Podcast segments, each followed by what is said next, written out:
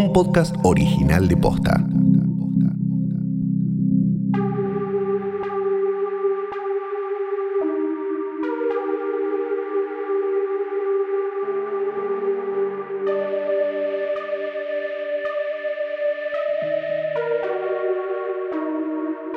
Qué lindo verte otra vez, Tatooine, ponele. Mucho gusto, Maldo Craze, y qué onda todo en Trask. Bienvenidos a un nuevo episodio de esta especie de spin-off de desprendimiento de Es una trampa que se llama Bebé Yoda. Mi nombre es Fiorella Sargenti, y como Luciana Manchero se tomó unos días para descansar y se fue a su propio Dagoba, algo así, solo que, bueno, en vez de estar eh, acompañado por un montón de ranas, está acompañado por Melanie Tobal, le mandamos un beso grande a ella también. Hoy decidimos buscar un reemplazo superador. Tenía que ser alguien mejor que Luciano Banchero, así que está conmigo hoy Valentín Muro. Hola, Valen. Hola, ¿qué tal, Fio? ¿Cómo estás? Bien, ¿estás listo para hablar de la polémica de la semana? Que tiene que ver con cierta costumbre alimenticia de cierto bebé muy popular en las redes. Sí, claro. Igual me quedé pensando con que es posible que, que Luchi esté rodeado de ranas en este momento. re, re, sí, sí. No con una rana que le hable. Pero sí, sí. suponemos que si todo sale bien en la naturaleza, hay ranas donde está él. esperamos. Es porque más o menos está funcionando bien la cuestión. Bueno, em, tenemos que hablar del segundo episodio de la segunda temporada de The Mandalorian. Eso es lo que hacemos acá en eh, Yoda Bebé, Bebé Yoda, es una trampa. Segundo episodio que se llama The Passenger, el pasajero, que en este caso sería la pasajera, que vino con unas polémicas que yo no me imaginé. admito que lo vi después de leerlo, que me parece que te pasó lo mismo, ¿no? Lo vi después de leer los títulos de cuál era el tema del que se estaba hablando de este episodio. Sí, es, bueno, es, un episodio que es raro en tanto que una posible lectura es como que no pasa demasiado. Sí. Y, o sea, en el sentido de, quizás como eh, las secuencias de, acción y demás está como bastante encapsulado. Y, mm, tiene esto de, bueno, los personajes involucrados también, salvo un, eh, un, regreso doble de ciertos personajes, el, como la pasajera es, es de una especie que no conocíamos y no habíamos visto antes, y es em, hasta ahora un misterio, es decir, no, no sabemos si es relevante, o sea, si es relevante para avanzar la trama de este episodio o si en el arco general de, la temporada, la historia de Mandalorian va, va a jugar cierto papel más relevante. Sí, todavía no, como decís, todavía no sabemos si va a ser como, ¿cómo es que se dice en los videojuegos? Tipo side quest o no. O sea, cuánta relevancia, cuán importante va a ser como pieza para eh, la, gran historia. Y, y, me parece que está bueno detenernos un poco en este concepto de cuándo es que pasa algo o no en un capítulo, ¿no? Porque eh, hay, eh, en general se suele decir, eh, no, no, creo que haya sido el sentido en el que vos lo usaste, pero muchas veces se dice no pasa nada cuando no hay una revelación, no hay una muerte, no hay un, una, alguien que revivió o una cosa así. Sobre todo en series como estas, ¿no? Y sobre todo después de un primer capítulo en el que, oh por Dios, está, está vivo. Em, hmm. Pero creo que hay un montón de capítulos que, se, que muchas veces se meten en la bolsa de no pasa nada y en realidad son capítulos de personaje o capítulos de diálogo que en realidad eh, quizás lo que no hay es ese efecto sorpresa, que efecto shock que hoy muchas veces se les pide a estas series evento, pero sí hay eh, de, mucho de lo otro que hace jugoso e interesante un producto audiovisual como esto. Bueno, es un capítulo de eh, diálogo, es un capítulo de. O, como de guion. Me parece que acá el tema es eh, que es clave lo que, lo que vos mencionabas, es que no sabemos exactamente si es un capítulo en el que. Solo nos contaron este mini cuentito que igual acá quedó abierto, pero sería como solo el episodio arácnido este, o va a tener eh, más peso? Ahí, en, esa cuestión, como lo, más básico en esos comentarios suele ser esto de, bueno, si avanza o no la trama general, nuevamente como el, arco de la serie, o incluso, eh, viste que, en, por ejemplo, en, un ejemplo muy extremo, pero en las adaptaciones que se hacen de, el manga en anime, hay, hay episodios que son directamente como relleno y que hay series donde te dicen, bueno, de acá, los siguientes 20 episodios puedes evitarlos y no, no pasa nada. Y mm, en esto también pienso como la expansión a través de los diálogos, pero también hay algo interesante en, particular en series como The Mandalorian, que es eh, episodios de expansión del universo también. Como, bueno, nada, conocimos un planeta, conocimos nuevas especies y demás. De todos modos, si hay, si, creo que es lo que vamos a discutir, pero si hay una manera en la que podemos pensar en que este episodio eh, expande cierto personaje, creo que es eh, justamente Bebé Yoda. Porque... Mm, sí porque es bueno, digamos, vimos cierta faceta que de algún modo estuvo como insinuada en la primera temporada respecto de que, bueno, es un bebé. Los bebés, digamos, no, tienen una brújula moral y demás. Entonces, como, bueno, digamos, no puede, puede ser que no sea consciente de lo que está haciendo. Ahora, el problema es si en un, por un momento atendemos la posibilidad de que sea consciente de lo que está haciendo. Sí, eh, ni hablar, me parece que eh, eso... Hay, hay dos cosas con las que más me quedo de todo esto, además de, bueno, las referencias que vamos a mencionar y demás. Una es esta que decís vos, que es como, bueno, quizás toda la polémica y todo el, quilombo y la gente espantada tiene que ver con una percepción errónea de, de, de, Yoda bebé.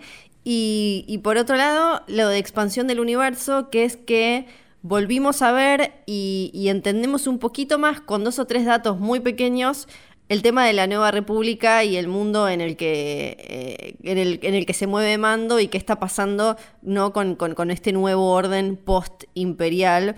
Y creo que esas son como las cosas eh, más fuertes que nos deja este capítulo que arranca ya muy parecido, muy parecido al episodio, creo que es el 2 de la, eh, sería como el chapter 2 de la serie en cuanto a estructura, eh, que, es algo me parece que van a tener, sobre todo en la resolución, van a tener que mm, buscarle otra vuelta para lo que queda de esta, de esta temporada y a futuro también que hay cosas como muy formuleras en las que se, te, termina cayendo la serie, ¿no? Em, acá lo tenemos, arranca ni bien donde nos dejaron en el capítulo pasado, eh, sale, sale Mando con Bebé Yoda y con la, armadura eh, de Boba Fett y qué sé yo, ahí los están esperando, tenemos entonces a estos, eh, a estos tipos que les hacen la emboscada que saben que lo valioso es el bebé de Child, ¿viste? Que bueno, ahí no sé si nos lo, si eso nos lo contarán, eh, si, si hay más gente todavía buscando, eso como todavía eh, no nos queda del todo claro en, porque esta segunda temporada recién arranca, ¿no? Viste que ellos van directamente al bebé. Sí, que eso también es la... una de las, bueno, arrancamos en Tatooine y eh, volvemos a Mos Eisley, donde, donde bueno, está la, famosa cantina y demás, pero algo que quizás como lo, lo, que, lo más sobresaliente de esto es el asunto de la emboscada justamente. Digamos, inmediatamente después de eso, es el asunto de que, em, de que lo estuvieran esperando. Y entonces es como, bueno, ¿con qué fin? Y ahí está la pregunta también. ¿Estaban buscando al, Child o estaban buscando la armadura? Y si estaban buscando la armadura, ¿había cierto poseedor original de esa armadura que estaba moviendo los hilos? Claro, es verdad. Sí, sí, sí, sí, sí, es verdad. Eh, bueno, lo que sí sabemos, eh, tenemos un montón de preguntas, pero lo que sí sabemos es que esa escena nos dejó, creo que es uno de los, bueno, hay otros GIFs eh, importantes en este capítulo, pero es el primer gran GIF del episodio, que es cuando ya resuelto todo el quilombito, Yoda bebé va corriendo como a papá con los bracitos para arriba, como viste, como creo que ese es el primer GIF. Vamos a empezar a eh, a, ir tipo como pineando los GIFs del episodio. Yo creo que ese es el primero de este capítulo, eh, Bebito que, va ahí corriendo una vez que ya están a salvo. Y eh, por un momento pensé como, ah, para, va a perder posta el turbopack ese o, o, como jetpack, no sé cuánto, eh, porque viste que también otra cosa que pasa es que, y me hizo acordar un poco, ella como ahora juega videojuegos, a, por ejemplo, en The Last of Us, en un momento en el que, en The Last of Us parte 2, en el que te hacen perder la mochila en donde tenés todas las cosas, ¿no? Porque algo que también sucedió en el momento en el que eh, en el que Mando se hace como la super armadura, ¿ves? qué sé yo, y, y tiene todos los chiches, es medio bastante difícil que le ganen, salvo que, bueno, como en el, en el final de temporada, ¿no? Una cosa así. Entonces creo que va a tener que llegar un momento en el que eh, él va, va, a tener que perder por lo menos momentáneamente algo de todo eso. Sí, que también es la oportunidad de, y eso fue una de las cosas que, que más se, se, se resaltaron del episodio anterior, que es que lo vemos bastante a, como a las piñas. Y no tanto como dependiendo de sus gadgets y eso, sino, bueno, nada, como a, puño pelado, eh, como peleando con otros y también como valiéndose más, por ejemplo, por, por su como proeza física, pero también por su ingenio y demás, y no, bueno, por todos los, chiches que tiene. Y mm, e, estaba leyendo algo que, me. Que, no lo. No, caí en la cuenta mirándolo, pero justamente después de, de esta emboscada. Em, en donde, bueno, también algo que, es interesante. ¿Vos qué, pensás del personaje que agarra y secuestra al bebé y le pone como el cuchillo? Porque hay un, algo que, leí y me, hizo notar, que es la, lo familiar que parece con los yaguas. El, sobre todo eh, cómo está vestido y que viste que no les vemos la cara. Entonces se ve cierta cara. Entonces la pregunta es si ese bicho es un Yawa sin como descubierto em, o si en realidad es este personaje que aparentemente había aparecido también eh, ya en, The Force Awakens, que, eh, que tenía como ese mismo, como esos ojos y como esa eh, cara medio en forma de T. sí. Em, en ese mercadito del horror en el que está Rey. Sí, claro. para mí Em, cualquiera de las dos respuestas funciona porque además Tatooine se parece a Yaku. Em, me imagino que debe ser ah, de la misma especie que el que vemos en el despertar de la fuerza. Pero me imagino, ahí ya estamos como en, terreno eh, así muy eh, especulativo. Se me hace y que. Y además eh, creo que tiene sentido algo que maneja bien la serie eh, y que se manejó bien también en el despertar de la fuerza, es esto de que en, estas, en estas regiones de la galaxia ah, como que suelen andar dando vueltas el mismo tipo de personajes, ¿no? Porque hay que tener cierto semblante, fuerza, carácter y demás para vivir la vida eh, por los bordes, por los hmm. costados y la ilegalidad y demás. Así que me imagino que debe ser em, mínimo debe ser de la misma especie. Y algo, eh, mencionabas la, cantina, daría la sensación además de que, bueno, no solo volvemos a Mos Eisley, volvemos a la cantina, sino que incluso esta vez volvemos como al mismo booth, como a la misma mesa, ¿no? En la que estuvo sentado Han Solo con Grido. The Mandalorian hace fanservice eh, muy bien. Pero eh, creo que Rosa, creo que se la juega a veces, y Rosa como el límite en donde decís como, bueno, es un poquito obsceno, pero... Sí, sí, este capítulo me parece que fue medio como, eh, sí, fanservice porn, una cosa así. Es que, pero es lindo también eso de como, bueno, sigue estando ahí, o sea, yo sé que no tiene ningún sentido, pero en, en el, cuando te te, sumergís en un, en un, universo como este y de repente decir como, bueno, aunque, aunque no lo hayamos visto en mucho tiempo, como esa cantina eh, estaba ahí.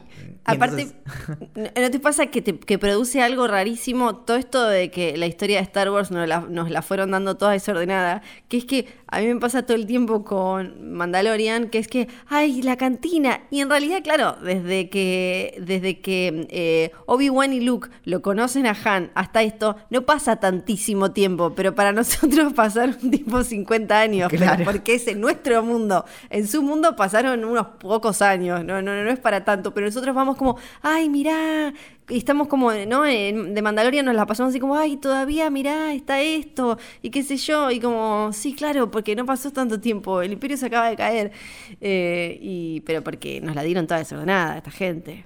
Algo interesante con esto también es que algo que, pasó y que, seguramente lo, habrán conversado con Luciano alguna vez, pero es que viste que gran parte de los, de los sets eh, que estaban en el desierto después de, los años 70 fueron abandonados directamente, o, quizás en los 80, y, y, hay varios que fueron como encontrados. Y hace como, no sé, 7, 8 años, quizás más, em, había una campaña para, para salvar como la, la casa de Luke en el medio del desierto. Así que yo creo que puse 5 dólares y me pusieron como en una lista de como, bueno, yo, yo, ayudé para la, ¿cómo se llama? El, en inglés era Lars Stead. Em, y mm, que está, no me acuerdo en dónde, eh, físicamente. Claro, eso, en Túnez. Y. Pero bueno, pensaba en estos otros eh, como. Hay, todo un tema también, viste, con cómo se filma de Mandalorian respecto de que hay muy poco como locación y eso. Pero me. No sé, me parecía como súper eh, interesante pensar en, bueno, ¿habrán vuelto? O sea, ¿reconstruyeron o volvieron a un lugar en el mundo donde está eso? Sí, sí, sí. Eh, había pasado algo con la granja Em, de, de, Tatooine en la pandemia, pero no me puedo acordar, porque eh, Marley es el que cada tanto viajaba con algún famoso ahí. Había pasado algo y ahora no me acuerdo. Eh, sí, bueno, eso también cambia completamente, ¿no? Como a nosotros nos encanta ver esa cosa nostálgica de cómo está o el set o un prop o, un muñeco o lo que sea de una película que amamos y eso ya no va a estar en el futuro, pues John Favreau solo les va a poder mostrar un montón de pantallas y, y un casco. Más o menos va a ser eso en la cantina.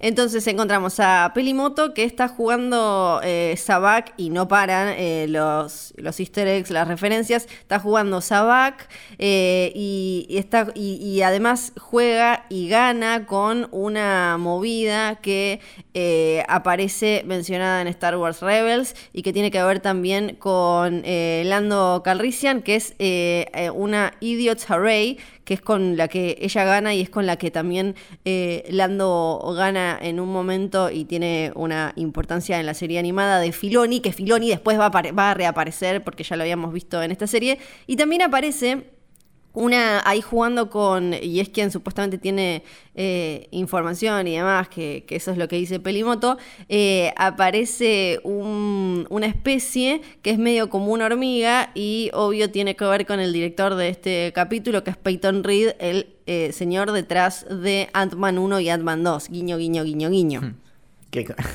¿Cómo viste el nombre que tiene ese personaje? El doctor mandíbula. Sí, sí, sí, sí. Que, que también acá es eh, donde se meten eh, las cuestiones del ex universo eh, expandido, que fueron como agarrando algunas y las van metiendo, porque hay una trilogía de novelas. Aparte, estos cuando te escribían los libros esos de Star Wars que tuvieron mm. que borrar todos, te los escribían como son 8, son 45. Son densos. sí, sí. Dark Nest, donde aparecía una especie de similar que podemos entender, eh, que se llama Kilik, que, que es este doctor mandíbulas que aparece, que aparece acá.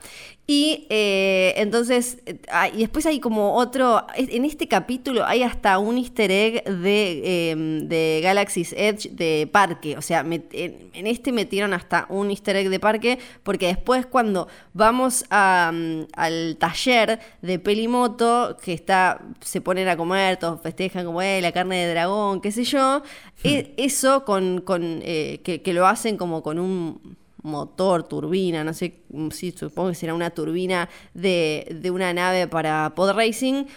Eso mismo aparece en una parte en uno de los parques en, en Galaxy's Edge. Ahí aparece como que hay una carne que está siendo cocinada de esa manera. Entonces los que fueron dicen como, ay, mira cómo en coso. Y ahí ya aparece algo que tiene que ver con, eh, con, esto que vos señalabas, que vamos a hablar más adelante, de, de Bebé Yoda, y su voracidad, porque él se queda mirando la carnecita, ¿no? Como, ah, como medio, medio jede del alimento. Ya la tenemos ahí. Claro. Y mm, sí, sí, como el, relamido de, del pequeñito. Y mm, sí, y, también en esto de, de en la cantina, em, justo antes de eso, eh, está también esto de, de que creo que que hay cosas que todavía incluso no descubrimos, que es una cuestión de mirar como cuadro por cuadro para ver también, bueno, qué personajes no solo qué personajes vuelven a, estar por ahí o qué especies, sino también los decorados. Porque viste que hay muchos de estos lugares, incluso que están como en, los bordes de la galaxia, que tienen mucho como de mm, como reapropiación o de reciclado de restos de, droides, por ejemplo. Y entonces, bueno, hay mucho como em, que hasta incluso no son droides, pero la clásica batería hecha con cascos de Stormtroopers y demás. Bueno, que hay un poco de eso en las decoraciones del, bar también. Sí, eso, eso es espectacular. Y, bueno, y también en Los espacios siempre tradicionalmente en Star Wars, los espacios tipo cantina funcionaron para también para presentarnos eh, de manera silenciosa y si lo agarraste, lo agarraste, especies, eh, porque, mm, eh, por ejemplo, a, este, a uno tipo hormiga ya apareció en la primera temporada, también ya habíamos visto a lo que tal vez sería el marido de nuestra Frog Lady que ahora va a aparecer en segundos, no sabemos, pero esos lugares siempre funcionaron de esa manera. Tenemos entonces, bebé, eh, el bebito que quiere comer la carne de, dragón, qué sé yo, no sé qué, y eh, Pelimoto que le dice ahora eh, a, nuestro mando, bueno, lo que tenés que hacer es llevar a esta persona, y ahí aparece el pasajero, la pasajera de que da nombre al episodio, a esta Frog Lady que presenta el debate de la semana, porque la Frog Lady necesita que él la lleve a un lugar que se llama, a una luna que se llama Trask, donde está su marido que tiene que fertilizar los huevos que ella lleva en esa especie de mochila con calorcito, mochila térmica o algo así, eh, porque es como el único lugar en el que pueden sobrevivir y si no se va a extinguir su linaje y todo un mambo así bastante particular. Hay varias preguntas ahí. Por ejemplo, esta, sí.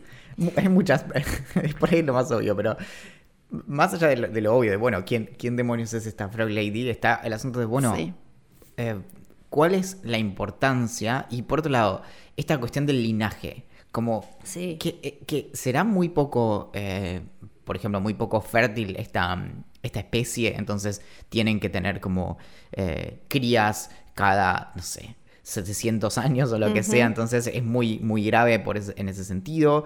O que, porque, como hay, hay, bastante como alrededor de esto del linaje, de, la importancia y de... Eh, y algo que no es menor, que es que, bueno, lo vamos a, ver ahora inmediatamente, pero es el asunto de que le dice, bueno, y para viajar no puedes saltar al hiperespacio que es como vienen zafando, que es como vienen zafando, básicamente. Claro, porque es mucho más difícil que te rastreen ahí. Pero la, cuestión es, bueno, nada, eso es nuevo, o sea, no, sabíamos. Y de hecho, yendo al caso, hay, una embarazada muy, muy famosa que viaja eh, por el hiperespacio y no tuvo eh, muchos problemas, más allá de que el hijo... Em, bueno, sí, los hijos después tuvieron algunas inclinaciones incestuosas, pero más allá de eso, como no parece haber tenido otro efecto. Sí, yo entiendo por qué es algo vinculado con la especie y estos huevos y cómo los, eh, cómo los transporta. Entiendo que es eso. Sí me quedo con esta, la, cuestión de la importancia de, del linaje y de la descendencia, que como no conocemos tampoco la especie, incluso aparece mencionada como, eh, al final como Frog Lady, o sea, en los créditos uno va a buscar, aparece como Frog Lady, a no confundir con las monjas rana que, que están con Luke. Em, no, sabemos por qué es que importa tanto eh, para ellos que, no se extinga su, su, familia, ¿no? Como hay todo un mambo que no sabemos si es simplemente algo personal de la Frog Lady y su marido o si es algo mayor y tienen alguna relevancia en la galaxia y está ahí medio como escondida y, y demás. Eso no, lo sabemos. Ya igual me copa. Me, me, una vez que aparece, me pareció bastante fascinante porque es muy. Em, todo lo que me gusta de la ciencia ficción me parece que es como muy. me acerca a, los delirios de Doctor Who, por ejemplo, como. y aparece una rana con una mochila con sus huevos y la tienen que llevar a una luna, no sé dónde. Me parece espectacular eso. Bueno, pero eso también igual es parte de este encanto como renovado de Star Wars, de darle bola a sus especies no humanas y, como, bueno, y esto incluso, digamos, a nivel de, producción, de ponerle como, darle mucha más bola a, estos personajes que físicamente son extraños y tienen como, eh, nos recuerdan de algún modo a, bueno, en este caso, digamos, a una rana, a una hormiga y demás, pero al mismo tiempo están como eh, marcados por muchísimas preguntas. Que, hay otra que también, que, es muy fuerte, como, ok, por, qué? A ver, ¿por qué es que le confiamos a esta Frog Lady? Porque supuestamente ella tiene data respecto de, de dónde hay básicamente eh, Mandalorians que están eh, encubiertos, ¿o no? exacto, sí, acá lo hablamos en el capítulo anterior. Mando tiene esto como de que él cree que eh, su gente lo puede ayudar a encontrar, porque en, el capítulo anterior nos reíamos con Luciano porque eh, a él le dijeron como tenés que llevar esta criatura con su gente y él dijo que tengo que ir con mi gente, sí, no, tenés que ir con la de la criatura, no con los tuyos, pero él, claro, él se puso como esa excusita de si yo voy con los míos, me ayudan a llevar a la criatura con los suyos que en realidad es medio como una idea que, eh, él tiene eh, y él asume eso y nosotros igual encantados porque nos gusta mucho ver mandalorianos. Pero sí, él le tiene como esta ilusión y entonces supuestamente acá está la información de que puede acercarse y de que pueden tener un camino en común. No me acuerdo exactamente en qué momento es que nos damos cuenta que eh, Bebito empieza a comer, cuando es la primera vez que empieza a comer los... Que también hay que, es como con esto de, algunos con los de se come los huevos, decían, y, me, parece muy gracioso que saque todo este debate, decían como se está comiendo los hijos de la Frog Lady. No, no, porque no están fecundados, chicos, por eso es que estamos yendo a buscar al, muchacho. Claro, le falta la otra parte. Él está comiendo, y yo, yo nunca fui muy de comer huevo frito ni nada, pero Está comiendo huevos de, gallina. Es, eh, a veces te puede llegar a tocar, esto es, cierto, te puede llegar a tocar un huevo fecundado, es, lo más improbable, pero la mayoría de huevos que, recibimos no están fecundados, justamente. Claro, es, es, como si estuviera comiendo un huevo duro o una cosa así. Entonces, por un lado, me causaba gracia como todo este debate border, pañuelo verde, pañuelo celeste, como si está comiendo los hijos, no, técnicamente no son los hijos, es como, sería como, como que le tiró un frasco de óvulos eh, que le sacaron para ir a congelar a una clínica o algo así. Eh, y, por otro, una cuestión, mira como ella te tira todos los debates candentes, también me parece que hay como una cuestión eh, tratar de meterle una cuestión especista a Star Wars porque ¿Qué sabemos de quién se puede comer a quién en una galaxia muy, muy lejana? Ya a él, a, Ayuda, a Ayudita lo vimos comerse ranas, acá después, frustrado porque no se puede comer otro huevito, se come una araña. Hemos visto bichos más grandes comiéndose cualquier cosa, humano, todo tipo de monstruos y demás. Hemos visto humanos comiendo carne como en esta, ¿no? Em, carne de, dragón eh, y, demás. ¿Cuál es la cadena alimenticia en una galaxia muy, muy lejana? Y bueno, hay, por ahí hay varias cosas que podemos decir. Por un lado, eh, vamos con el primer tema. Más allá de eh, lo que en concreto sean estos, eh, vamos a decirlo incluso objetos, porque en principio, digamos, son inertes, son como potencial vida, no son vida en sentido estricto. Lo más importante es que son objetos muy, muy preciados para este personaje y por los que está dispuesta a dar la vida. Entonces, digamos, imagínate que ella estuviera transportando cartas de Pokémon, ¿no? Y entonces, y, Bebé Yoda se comiera sus cartas de Pokémon. Pero esta, esta, esta mujer está dispuesta a, agarrarse a los tiros por sus cartas de Pokémon. Sí. Bueno, ahí ya, ¿entendés? Hay un debate que decís como, bueno, nada, obviamente tiene mucho valor para ella, sea lo que sea. Eso, eso como lo primero. Y después, em, en segundo lugar, ah, creo que hay un criterio medio extraño ahí respecto de la capacidad de hablar. Entonces, esto obviamente no aplica en, nuestro, nuestro humilde planeta porque no conocemos otras especies que puedan... Bueno, los loros pueden como vociferar como los humanos y demás, pero no es que pueden hablar y llevar una conversación, digamos, racional o interesante o lo que sea. Entonces ahí creo que un criterio de, comerse a es, bueno, si, si puedo hablar con, con este otro eh, sujeto, como, y ya se vuelve un poquito más raro comértelo, me parece. Sí, Sí, em, a mí fue lo, primero que me. lo primero que pensé fue. ¿Por qué no se, qué se puede comer y qué no se puede comer en este universo? No, ¿quién dice? Es medio una situación, me parece, como la de em, eh, Tribilín, o sea, Goofy y Pluto. Totalmente. Son los dos perros. ¿Por qué uno tiene pantalones y está sentado en la mesa y el otro está en la cucha con un collar? Claro, y uno está básicamente como, uno es eh, inteligente y el otro está como idiotizado y, rebajado a ese, nivel como de esclavo, ¿no? Eh, eh, exactamente. Sí, bueno, está esto, esta expresión de que los, las mascotas en realidad son como, son nuestros amigos esclavizados. Sí, bueno. O vas a ser mi amigo o no vas a comer. Claro. claro, bueno, sí. Bueno, Bueno, pero entonces, el, primer momento en donde vemos a nuestro, a nuestro pequeñín eh, acercarse como con ojos lujuriosos a...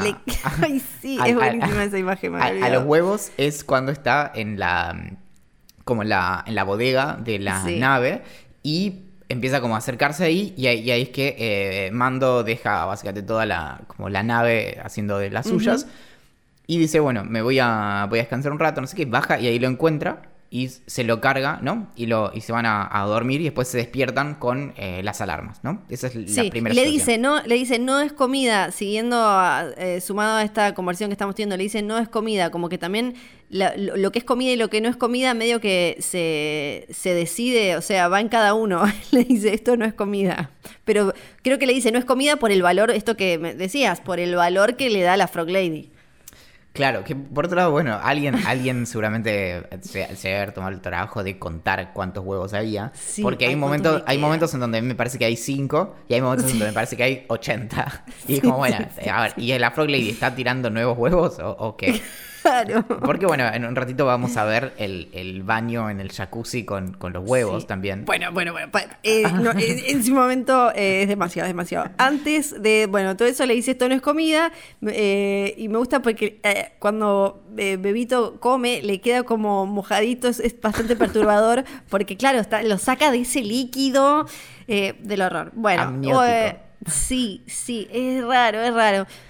Tenemos después de eso eh, el momento que para mí es em, eh, de, los que más construyen en cuanto a universo porque es eh, cuando volvemos a ver a nuestro protagonista cruzarse con la Nueva República, ¿no? aparecen dos X-Wings y vemos una cara conocida que es la de Trapper Wolf, Dave Filoni, ahí em, que incluso le vemos también en el casco que se, se ve la insignia de la Wolfpack, que era un, un squad, un grupo de, troopers, de clones en, realidad, que estaban comandados por eh, Plo Koon en, las Clone Wars y se le ve cuando él mueve la cabeza, que es como una, me encanta porque aparte Filoni ya está como tan que, que mete una, o sea, es como una autorreferencia, un auto homenaje, pero me encanta y se lo merece y lo vale. Y eh, vemos a el otro que se llama Capitán Carson Tema, que lo paran y le avisan, ya te quedan varias cosas claras, ¿no? Como todavía no sabe todo el mundo. Es medio como esta, eh, como pasar ahora del aspo al dispo. Nadie sabe bien qué papeles necesitas para ir a dónde. che, me puedo ir de Buenos Aires a Bariloche, qué necesito, o como cosas así. Acá, eh, como la nueva república recién está como dando los primeros pasos firmes, todavía no queda bien en claro que tiene que tener eh, una nave, ¿no? Como cuál es no sé, el papeleo que hay que tener para que si te paran esté todo ok, pero, eh, y, parece que está todo ok hasta el momento en el que le piden como ese ping eh, y él sabe que va a saltar, que episodios atrás estuvo metido en una prisión liberando gente. Y ahí es cuando hace como la gran Star Wars con la Razor Crest, que es escapar y hacer, ponerse así como de costadito y meterse por ahí. Y terminamos en eh, esta situación tan gélida y complicada. Que la, discusión respecto de cuál era ese planeta... Eh, sí. ¿Sabés cuál es, no? El, gran planeta que al final no es. Que decían que era otro planeta. ¿Qué planeta decían que eran? Ilum. era? Ah, no sabía eso. Claro, como yo vi el capítulo, vi el capítulo más tarde de su estreno, me perdí como las primeras conversaciones. Esto en realidad creo que viene, yo no lo vi, pero viene del adelanto. Eh, que se veía ah. tipo un, planeta de hielo y dijeron, bueno, planeta de hielo, uno más uno, dos. Eh, Ilum, entonces, pero obviamente nosotros, como bueno, primero que quedó descartado, pero tenía que ver con esta cuestión de, bueno, de, que hubiera, este, estuviera lleno de, cristales eh, Kyber y demás, y que eh, eventualmente eh, iba a ser como terraformado y convertirlo en la Star Killer.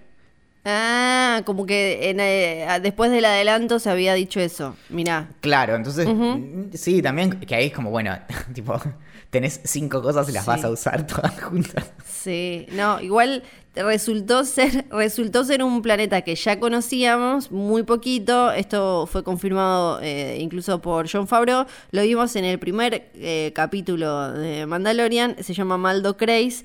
Es donde donde vemos que aparece que sale de golpe de... e- Es donde Mando eh, atrapa a este, em, este buscado con la cara azul, este mitrol, y em, termina zafando de una especie como de monstruo gigante que sale ahí del hielo, que son Ravinax.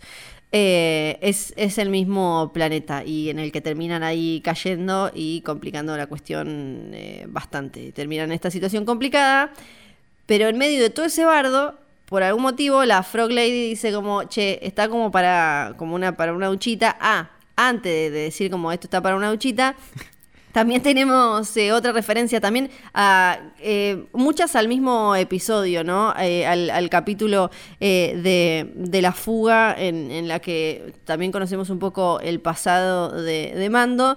Porque eh, reaparece eh, la, la Frog Lady, usa a este droide acero para comunicarse, la- la- el único momento en el que puede comunicarse con, con Mando y que le tira. Está bueno porque, claro, a los mandalorianos le puedes tirar siempre como, no es que ustedes cumplen su palabra y que qué sé yo, no sé cuánto, y el bebito lo mira con cara de como, uy, a este otro boludo le tirás lo de, le tirás lo de la palabra y el Sí, deber mandaloriano y qué Y sé te- yo, y te hace cualquier cosa. Te lo metes en el bolsillo. Eh, Sí, Bueno, sí. eh, hay también, porque justo es, es loco, porque en el episodio anterior vimos como. Eso fue. A mí me gustó muchísimo el, el ver como. Bueno, mira, mira cómo se maneja hablando lo que quieras. Este, este mando. Con los Tusken Raiders Sí, y le demás. tiró todos, sí. Y haciendo todo eso como. Usando ese lenguaje como todo gutural y demás. Sí. Y de repente acá es como, no, no, perdón, no, no hablo ranita.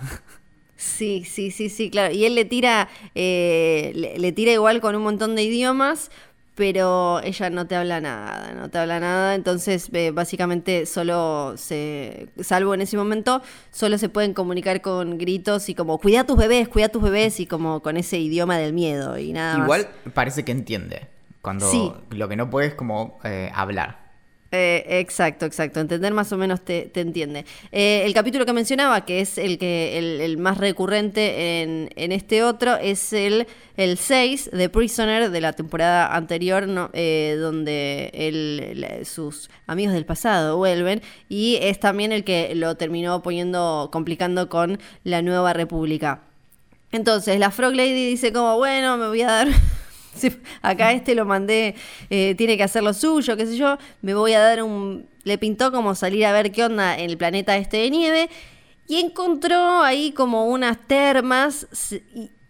y como yo pensaba cuando veía toda la polémica por los huevos, yo decía, a mí me perturbó más ver a la señora desnuda metida en el agüita esa con los huevitos. Y cuando llega él, todo vestido y está como la señora rana en bolas en la- en- con los huevitos en la bañera. Me parece. Claro, pero además que recordemos que no, que no son los pibes todavía. Como, No. ¿Qué Como- estaba haciéndolo? eso, eso lo hace tipo más raro, como la cuestión como potencial, no sé, y, y- y obviamente no, estoy ya, si, si doy un paso más Sí. y sigo una analogía, va a ser un paso en falso y todo esto se va a desbarrancar, así que, pero bueno, no, y ahí de- después tenemos, eh, primero la situación que nos deja ahí también es algo que yo en un momento dije como, a ver, ¿de verdad van a hacer como a recrear una, una persecución con, con X-Wings en un cañadón? Tipo, Sí, como, sí. De, de verdad vamos a... Bueno, finalmente no, no sucede, pero terminamos ahí abajo como en esa... en- en el- entre el hielo y con estas... Sí. em, Bueno, con estos snacks. Sí, que creo que es el, el tema, el tema del capítulo, esta, este vínculo y esta relación como madre, padre, hijo, hija, hije, criatura, eh, que po- porque es lo que es lo que se repite en el episodio, ¿no? Es Mando con el bebé desde ya desde el momento cero del capítulo, cuando él tiene que rescatarlo de esta emboscada. Después la Frog Lady, obvio, que todo, como decías vos, todo lo está haciendo y es capaz de dejar todo por proteger a, a estos bebitos. Y ahora nos aparecen estas arañas porque cuando Bebito no puede comerse de la bañera este huevo, porque Mando le dice, te dije que no, deja de comerle los huevos a la señora, rarísimo todo, va y empieza a tocar algo que yo dije, ay, bueno, en este episodio, si está la señora esta bañándose con los huevos, eso que eso no será, yo eh, lo primero que pensé fue, es, deben estar adentro en la boca y eso es como una verruga de un monstruo gigante. Después pensé es como el pezón. Yo ya estaba como con un bambo medio eh, horror físico total. Y no, bueno, era como, era, era más para alguien porque si el capítulo anterior, estamos bastante noventas igual, porque si el episodio anterior era Tremors, este por un lado es aracnofobia, pero también obvio tiene eh, referencias bastante directas a Alien, y cual huevito de xenomorfo empiezan a salir estas arañitas que obvio Bebé Yoda aprovecha para morfarse una, y no solo una, sino el juguito, viste que agarra el juguito con la mano también, es como ñam, ñam, ñam, ñam. Bueno, técnicamente si hubiera sido mucho mejor y si hubiera comido muchas más arañas no hubiéramos terminado en la situación en la que terminamos, eh, digamos todo. Es verdad. ¿Conoces la historia? Yo me enteré hace un par de horas, pero ¿conoces la historia de Star Wars y las arañas estas? Sí, porque también hay cierta confusión, así que está bueno aclarar qué arañas son y, y de dónde salen y qué arañas no son. ¿Cuáles no son? Son, eh, no son las, las eh, Krigna que se vieron en Star Wars Rebels, esas son otras, porque en un montón de, incluso de videos o de textos, hablaban directamente que eran las Krigna, pero después, igual que estas cosas pueden pasar, porque hasta que no sale alguno en Twitter que haya participado en la serie o algo y nos aclare, muchas veces hay cosas que son confusas, dijeron que no, son otras. Sí están ambas inspiradas en la misma, que es la que vos vas a comentar, pero no son las, eh, las Krigna que, aparecen en varios episodios de Rebels. Bueno, justamente en las que sí está inspiradas es en, en, algo que tiene mucho que ver con cómo se desarrollan estos universos nuevamente. Que es que cuando nosotros vemos como el resultado incluso podríamos pensar, bueno, Star Wars 1977, eh, ¿no? Pero incluso en el desarrollo de esa primera película, se hace toda una exploración conceptual muy, muy del carajo, donde se, contrata a artistas muy de primera línea, en, los mejores casos a veces son de décima quinta línea, pero en este caso el famoso Ralph McQuarrie, que es el, justamente es quien le dio como ese look también de bueno, que está, que se nota bastante también en los pósters y muy como, es, un look muy, muy Star Wars, a tal modo que, de, tal modo que incluso si vos lo replicás un poquito, se nota inmediatamente la referencia de dónde lo estás sacando. Pero bueno, cuando, cuando se hacen todas estas como exploraciones conceptuales, por lo general a los artistas se les da muchísima libertad y se les dice como, che, imagínate eso, como una galaxia muy, muy lejana. Entonces agarran y, inventan o tiran bocetos de quizás, no sé, 150 naves. después de esas quedan 25. Y lo mismo pasa con los videojuegos, por eso es que el arte conceptual de, eh, no sé, sin ir más lejos, de Last of Us tiene un montón de cosas que en realidad no existen, pero son como, bueno, el artista imaginó y se sienta y es, como que toma mucho café y está en meses dibujando cosas. Y entre esos conceptos estaban justamente estas... Em, estas arañas que tienen como, como si fuera la boca como abajo, pero son como para arriba, son como, parecen como si fuera un, ¿cómo se llama? como un picaporte, ¿no? Sí, sí, sí, sí, parecen como un picaporte bolita. Claro, sí, sí, sí. No sé cómo se llaman esos, pero. O sea, si vos apoyás un picaporte en una mesa y le salen patas, tenés uno de estos bichos. Tenés uno de estos, sí. Y que eh, por, eh, eh, también es muy Star Wars que en realidad estas arañas diseñadas por Ralph McQuarrie, que en su momento las había pensado después como parte de, de lo que iba a ser Dagobah, el planeta en el que está Yoda, que también podemos hablar de Yoda, su especie, a dónde elige irse, las ranas, que come y bla, bla. Pero eh, lo loco es que los niños, los niños de los ocho... Sí. ¿Viste cuando te cuentan algo y decís como, ah, ah, no. O sea, todo eso que yo pensé que era hermoso, tipo, me, estás arruinando, como viste el famoso, como me estás arruinando la infancia. Sí, bueno, bueno, nunca... En realidad Yoda se fue a comer ranitas y arañas. ¿Qué, qué, te pensabas que comía? Eh? Que era, bueno, estaba ahí. Eh, que, entonces, los niños de los 80 no vieron en una pantalla estas arañas diseñadas por Macquarie, pero sí en un montón de libros que salían con el arte de Star Wars, como decís vos, que eh, cualquiera que, tenga eh, o ahora que pueda googlear, lo que hizo Macquarie es espectacular. Eh, Filoni siempre lo es como el, el gran es quien recuperó eso y Mandalorian todavía más allá, por eso Filoni también trabajó mucho en Rogue One, ¿no? Que es todo, tiene todo este este look como, como decías vos, muy, muy particular y muy como de futuro como eh, gastado y lugares, ¿no? no nunca un, muy diferente de, por ejemplo, lo que vimos el esplendor de las precuelas o incluso de, una, de, un Coruscant o demás. Y tiene que ver con eso. Entonces, las arañas en realidad no habían llegado nunca a la pantalla. Después eh, Filoni las agarró más o menos y, las puso como Krikna en Rebels. Y ahora aparecen otras que se desprenden de esas, de que, que además sí, incluso ni siquiera les habían puesto nombre, eran tipo como, se llamaban medio como así como decís vos, como tipo picaporte. Y de alguna manera porque uno cuando lo ve, ve arañas y se acuerda del Señor de los Anillos, de Harry Potter. Y si leíste los libros de Canción de Hielo y Fuego, o sea, los libros en los que está basado Game of Thrones, también te acordás que ahí se hace mención. Bueno, creo que a la serie llegó que Nan le dice, eh, me parece que sabrán, que los, los White Walkers en los libros, los The Others, andaban sobre arañas de hielo gigantes y demás. Y ahí también hay como una especie de, uno se puede imaginar que es algo que a Fabro le copó una vez que alguien le dijo como, che, pongamos arañas gigantes, eh, o si se le ocurrió a él, porque él habló también de, mm, de, Game of Thrones y de cómo Game of Thrones había eh, como eh, capturado el interés y la devoción de todo el mundo y, la oportunidad que te da contar una historia así de seguir diferentes eh, diferentes líneas y diferentes historias y demás, y que a él le parecía muy atractivo, entonces de alguna manera te lo vinculé con Game of Thrones, ¿viste? Así como... Bueno, el vínculo está bien también, por esto de, que hablamos al principio de la de, cómo avanza o no la serie. Porque, mm, porque en eso hay, hay como una, una especie de, oposición entre cómo juega The Mandalorian y cómo juega Game of Thrones. En la serie, obviamente. Eh, en el sentido de que está como esta cuestión de, de como una épica, como increyendo, que, que está llegando como una, a una final que además está muy, muy cargada de expectativas y todo, y como bla, bla, bla.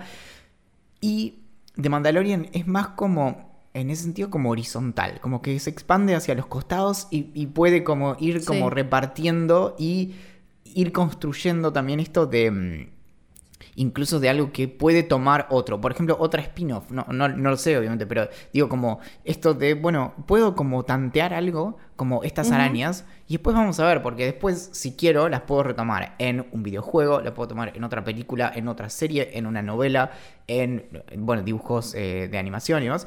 Y, mm, y ahí creo que eso también es como la diferencia, de que no, eh, creo que eh, se disfruta o se puede como consumir de manera distinta también porque no estás como, como con esa presión de, bueno, todo esto van a ser como elementos para el final.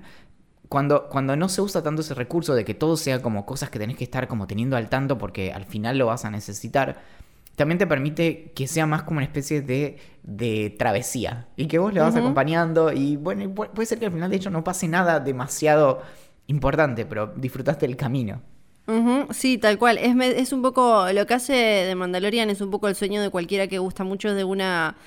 De, de, una saga de este estilo, ¿no? Es como la posibilidad de meterse en diferentes recovecos sin tener un final tan claro como, ni hablar tan lineal como el camino del héroe, o esto tiene que arrancar y terminar allá, ya lo sabemos. Eh, es apasionante y creo que es lo que, lo que más nos gusta a todos de eso. A mí lo que menos me gusta de este capítulo es eh, la situación de ahora, que es, bueno, eh, quizás lo más interesante en cuanto a mm, en cuanto a clima y demás que genera eh, que, genera este segundo episodio de la segunda temporada es la, las eh, en cuanto a acción, para mí es cuando la secuencia de las arañas, ya cuando también directamente están entrando en, la nave, ¿no? Este ya una mini relación entre la Frog Lady que termina, tenía una, tenía una pistolita, la señora en la cartera, con los huevos, tenía una pistolita, lo salva, lo salva Bebito Yoda, y ahí que y esto es lo, acá es donde creo que se pone muy formulera a veces Mandalorian y me parece que ya para lo que queda esta segunda temporada y después ya sabemos que va a haber mínimo una tercera, va a tener que empezar a encontrarle la vuelta porque hay muchas situaciones de Deus ex, lo que sea, ¿no? Donde eh, llega con el agua hasta el cuello y sucede algo, creo que, se da demasiado y que hay que buscarle como una vueltita eh, de, de guion a esas cosas. En este caso aparecen los pilotos de X-Wing que lo salvan y Ah, para, y algo que, algo que no habíamos mencionado eh, que eh, antes, que tiene que ver con algo que con Luciano hablamos mucho acá, que es los Jedi y la fuerza, ¿no? Porque, eh, bueno, aparecen los X-Wing, los salvan y se, da este intercambio donde uno entiende, los chabones le dicen como, ya sabemos que vos estás buscado, pero sabemos que entraste para sacar a uno, pero dejaste a otros tres, que le salvaste la vida a este otro, entonces, bueno, como que está todo bien, como dando a entender que eh, no está siendo fácil para la nueva república controlar todas estas cuestiones y que muchas veces tienen que ser pragmáticos y frente a una situación que claramente no es, eh, eh, no, es tremenda y ese tipo ya no, es, no es de los malos, digamos, y no está jugando a favor de los restos del imperio, bueno, dale, siga, siga, no lo ayudan, pero lo dejan ahí. Pero antes, cuando él, cuando Dean les dice que la fuerza los acompañe, que, sucede eh, al principio, es algo que te, para mí nos da a entender que lo dice medio como algo que él sabe que lo tiene que decir como una especie de saludo, pero que eh, la, fuerza todavía no es algo y los Jedi no son algo que, eh, como decimos acá con Luciano siempre, que la gente cree y sabe y tiene toda la información. Sigue manteniéndose como una especie de mito y leyenda. No sabemos exactamente en este momento, en este canon de Star Wars, eh, tenemos como algunas piecitas de quién más está usando la fuerza y dónde y cómo sabemos eh, que, está Luke y Leia y gracias a algunos libros o flashbacks de la última película nos, podemos imaginar qué están haciendo o por dónde están. Pero eso no significa que la fuerza o los Jedi sean un concepto real y popular a lo largo de la galaxia. Entonces está como esta frase medio instalada, ¿no? Es, es probablemente una, una expresión vacía en, la forma en la que nosotros la, vemos en la serie, por esto mismo, porque pensalo así, tenés un, como, em, un grupo de personas que, que, lideró una, rebelión, si se quiere, una, revolución en contra del, del, orden establecido. Em, o, sí, bueno, o Ahora estoy pensando. Eh, no, o, bueno, no, como. Estoy pensando como de, qué manera eh, llegaría como el relato popular, ¿no? Como el de boca en boca. Como es este grupo de personas que adhiere como a una religión, básicamente. Y. Claro. Entonces, de algún modo, como. Eh, se, puede como incorporar como en la jerga o en las expresiones esto sin que se entienda bien de qué lo, de por qué lo dicen. O incluso considerando justamente que se trata de una religión, si lo dicen en un sentido metafórico o en un sentido eh, como concreto. Y, y, entonces, como bueno, que la fuerza te acompañe.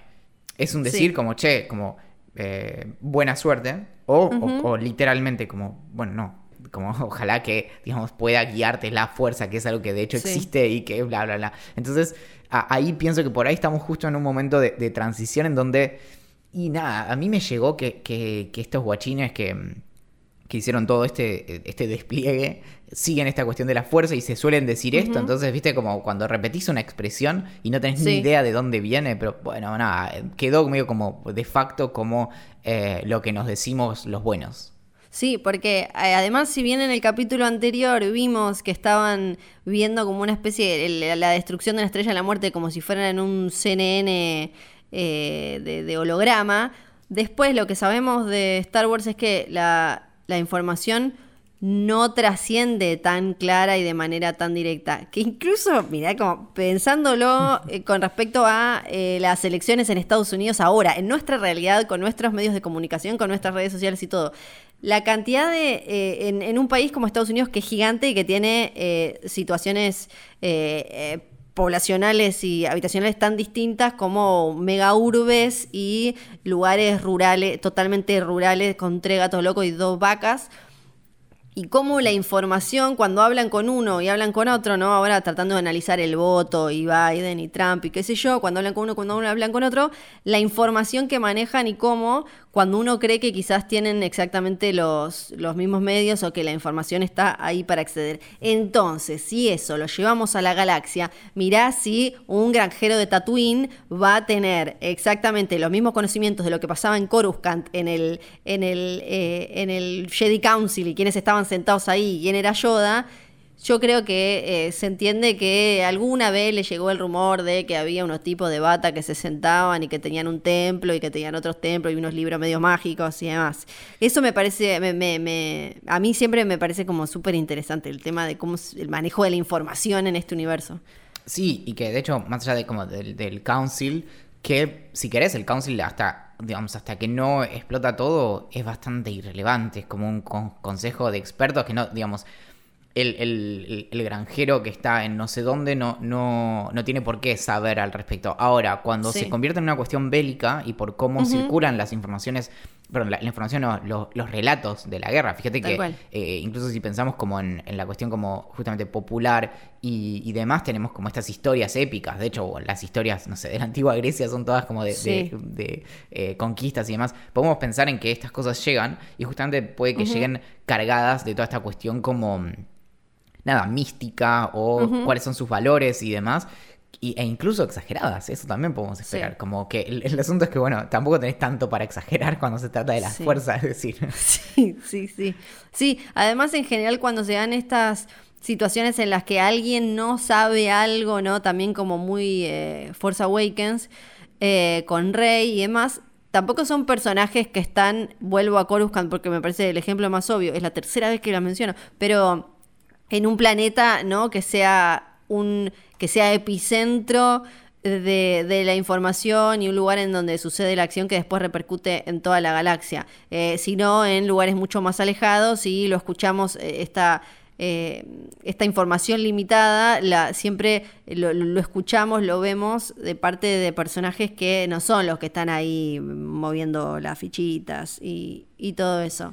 Así que me, a mí me parece re interesante eso y cómo lo que nos muestra Mandalorian de la nueva república, cómo se les complica, porque estamos viendo, no siempre, es, algo como bastante moderno esto de ahora como de seguir extendiendo constantemente de manera masiva, no solo antes como en algunos libros o cómics, los universos y ver qué pasa cuando ganan los buenos. Bueno, cómo se sostiene, qué, cómo se arregla, qué, qué se hace.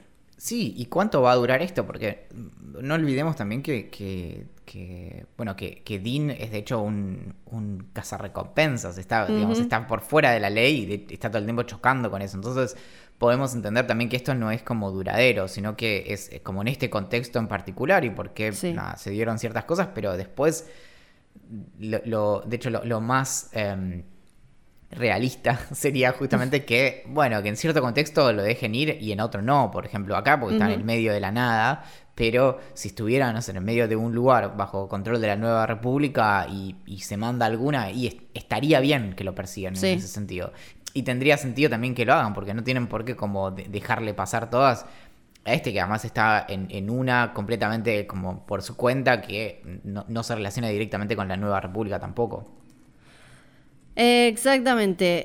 Eh, salieron algunas, ya damos por terminado entonces el episodio Bebé Yoda comiendo los huevitos, como bueno, así es como termina, no, se había robado uno más y nos queda la incógnita, se suma una incógnita a eh, de Mandalorian, que es cuántos huevos le quedan a la señora Rana. Seguramente algo veremos en el próximo capítulo, porque terminó de esa manera. Salieron algunas noticias en los últimos días como la confirmación de que Carl Weathers, o sea, Griff Carga, va a dirigir, va, dirigió en realidad eh, un capítulo de esta temporada, el cuarto, o sea, el de la semana que viene, no, el siguiente, después viene uno de Filoni, eh, así que veremos qué onda, nos podemos imaginar que tal vez que entonces ese es el capítulo en el que va a volver Griff Carga o volverá en el tercero, no sabemos. Em, después hubo también algunos reportes algo confusos, por lo menos hasta el momento en el que estamos grabando esto, con respecto a la tercera temporada que podría eh, empezar el rodaje eh, a fines de noviembre o principios de diciembre, pero a la vez esto salió en, ay, no me puedo, acordar ahora qué, qué medio, eh, y también dijeron que podría llegar a ser ese rodaje en realidad el de una nueva serie de Star Wars, se vuelve a hablar de una de, de Boba Fett, una miniserie de Boba Fett. Bueno, de Mandalorian va a seguir, eso lo sabemos. Eh, ahora nos quedan igual eh, todos estos espacios vacíos con respecto al universo de Star Wars desde que dijeron como, bueno, bueno, bueno, paremos la pelota post eh, el ascenso de Skywalker. Y la de Obi-Wan que tuvieron como que hacer un parate y de alguna manera reacomodar algunas fichas y nos quedó ahí todavía también sin fecha confirmada ni nada de, de eso. Em, yo no sé Acá Luciano, yo, lo estoy escuchando a Luciano desde algún lado decir que a él le chupa un huevo Boba Fett, que no quiere saber nada más con Boba Fett. Yo no sé si después de Mandalorian me interesa tanto una miniserie de Boba Fett. No sé a vos, Valen. No, a ver, eh, poniéndolo en su mega contexto, como Boba Fett era un personaje que no tenía toda la como la historia que tiene ahora, eh, que fue como muy como eh, como post facto la, la, la, creación de toda su, historia y de los Mandalorians y demás, y que era... Eh, y de hecho hay una relación entre eso y el especial animado, ¿no? Tal cual. A lo que voy es que tomás algo que por ahí es como funciona estéticamente y lo expandís en todo, bueno, un credo y ahora todo esto que estamos como explorando y demás. Y en ese sentido, creo que se vuelve más interesante la historia de un Mandaloriano como cualquiera, que, el de que la historia de Boba Fett, que además nos lleva a pensar como en Jango Fett y en los clones y en no sé, es como creo que se volvió mucho más interesante esta historia porque era un personaje como nuevo que se puede conectar con el resto que si fuera algo que em, que se tiene que, eh, de hecho, escribir como con, una, con una regla milimétrica porque no podés como generar ninguna inconsistencia y demás. Entonces, en eso te da mucha más libertad creativa escribir un, personaje nuevo que tome de muchos lugares que esto como de, bueno, la historia que nunca te contamos acerca de este personaje que ahora nos parece que es mucho más relevante. Sí, lo, de Boba Fett apareciendo en el espectacular en, el, en, el, en el Holiday Special es espectacular. Después la recontra pegó. Yo la verdad es que no me había dado cuenta cuánto la, fascinación que habían generado eh, los mandalorianos y cómo explotó esto. Eh, fue mucho más allá de Boba Fett hasta que fui a la primera Star Wars Celebration y vi que no solo que, que ahí Rebels estaba recién saliendo, no solo había un montón de cosplay, ponele, sino que eran los únicos que tenían su propio sector como si fuera una especie de aldea real adentro de la Celebration y los que estaban como mucho más organizados, no había otra cosa. Entonces ahí me di cuenta como, ah, ok, es mucho más que Boba Fett. Y me parece, como decís vos, que ya es mucho más rico todo lo otro, sobre todo porque todavía eh, hay como algunos cachos en blanco en la historia de, de Jango Fett en este nuevo canon de Star Wars que mm, si lo llevan para un lado puede ser entretenido, pero para mí quizás alejándolo de lo mandaloriano porque está esta cosa de que él no es un mandaloriano real, que se robó la armadura. Para mí está, estaría buenísimo dejar la exploración mandaloriana como hicieron en Rebels o como estamos haciendo ahora en Mandalorian y que la historia de Boba Fett sea otra cosa, eh, teniendo en cuenta sus orígenes y todo eso. Lo sabremos en algún momento. Eh, pueden mandar sus mails esto es espectacular. Pueden mandar sus mails a esunatrampa.posta.fm. Lo que pasa es que Luciana, como se fue de vacaciones, eh, hubo como un cambio en los mails de posta y yo no pude acceder porque me olvidé de preguntarle. Pero yo le juro, le juro, le juro que la semana que viene los vamos a, leer todos. Es, eh, es una trampa y también en el próximo episodio vamos a estar haciéndoles algunos regalitos. Estén muy atentos. Ojo con eso. Así que no los leímos, pero estamos completamente seguros de que son muy interesantes todas las cosas que, dijeron. Solo que están detrás de un, velo. Con Valeria igual prometimos que nos vamos a pasar esta semana tratando de conectarnos eh, tipo eh, la fuerza, a ver si llegamos a leerlos, pero bueno, está complicado. Eh, Valentín Muro, muchísimas gracias por hacerme compañía en este capítulo. A ustedes por llevarme de paseo a esta galaxia. Sí, y ahora fíjate, bueno, si te comes un huevito duro, un huevito frito, un huevito poché, un algo. lo último es que a nivel de, efectos visuales, Sí. el momento en el que come el huevito es, es, un instante, ¿viste? Que es así, es, es un, clic y de repente estaba y no está más. No es que. Es como. no sé, es como demasiado todo, como, como demasiado, como se dice, como resbaladizo todo. Es, muy extraño. Y la babita. Ahora se quedan todos pensando en la babita de huevo en la boca de Bebé Yoda. Gracias por escuchar y que la fuerza los acompañe.